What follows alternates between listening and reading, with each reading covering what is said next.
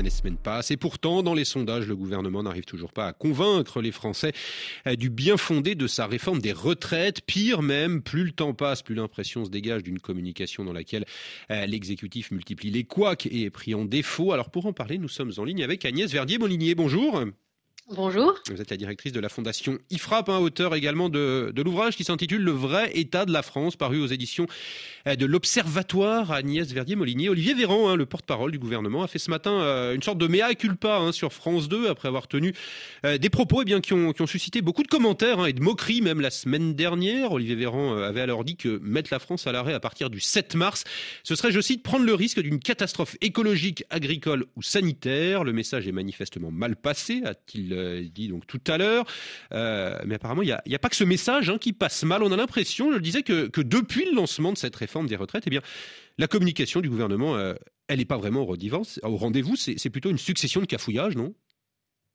Écoutez, il est clair que le porte-parole du gouvernement, Olivier Véran, a été extrêmement maladroit parce que personne n'a vraiment compris ce qu'il voulait dire. je crois que ce qui est dommage. Il a un peu l'impression de tout mélanger également, non?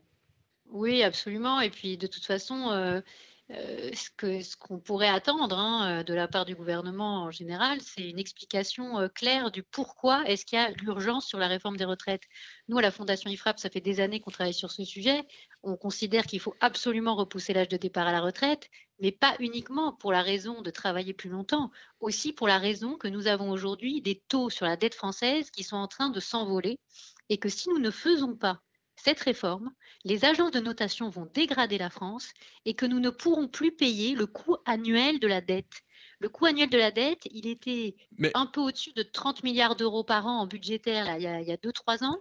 Et maintenant, on a dépassé les 50 milliards et on va sûrement dépasser les 60 milliards cette année en 2023, voire pire. Ah. Et on ne pourra pas payer. Agnès Verdier-Molinier, pour en revenir à, la communication du gouvernement, euh, il y a eu de très nombreux arguments hein, qui ont été avancés pour, euh, justifier donc cette, euh, cette réforme, un argument financier pour aller vers l'équilibre en 2030, un argument de justice sociale également, puis il y a eu cette affaire de la pension à 1200 euros minimum. Bref, à chaque fois, on a l'impression que l'exécutif s'est un peu pris les pieds dans le tapis. Ça vous l'expliquez comment? C'est quoi? Il y a une fébrilité au sein du gouvernement finalement pour justifier cette réforme des retraites?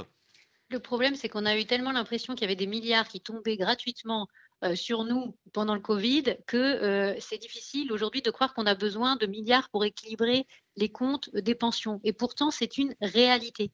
Parce que dans les années qui viennent, euh, le gouvernement prévoit à l'horizon 2030 ou 2027 12 à 13 milliards d'euros de déficit, mais on risque d'avoir beaucoup plus sur les, sur les retraites. Pourquoi? Parce que ça, c'est avec des, des, scénarios qui sont en réalité très favorables, avec 4,5% de chômage. Donc, on sait très bien qu'on risque de ne pas être à 4,5% de chômage en 2027 ou en 2030.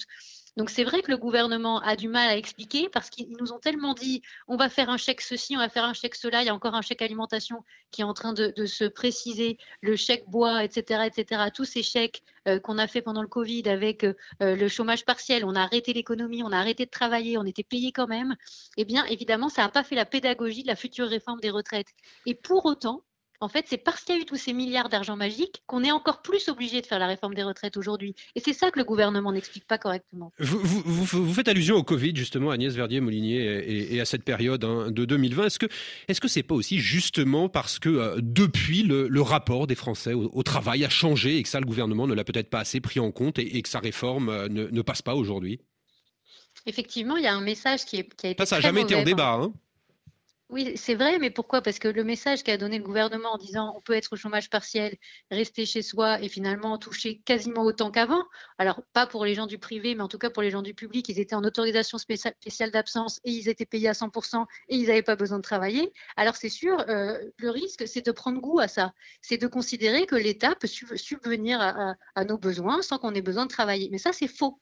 Et il faut rappeler qu'on ne peut pas avoir une richesse nationale cohérente, avoir ensuite des services publics qui fonctionnent, si on n'a pas le travail à la base de tout ça. C'est le travail dans les, entreprises qui génère la création de valeur ajoutée.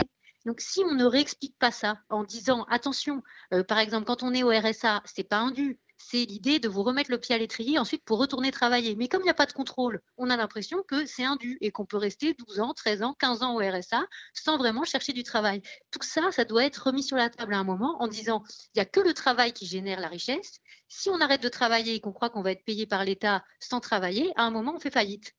Merci Agnès euh, Verdier-Molinier d'avoir euh, été notre invitée sur RFI euh, Merci à vous. ce lundi. Je rappelle que vous êtes la directrice de la fondation IFRA.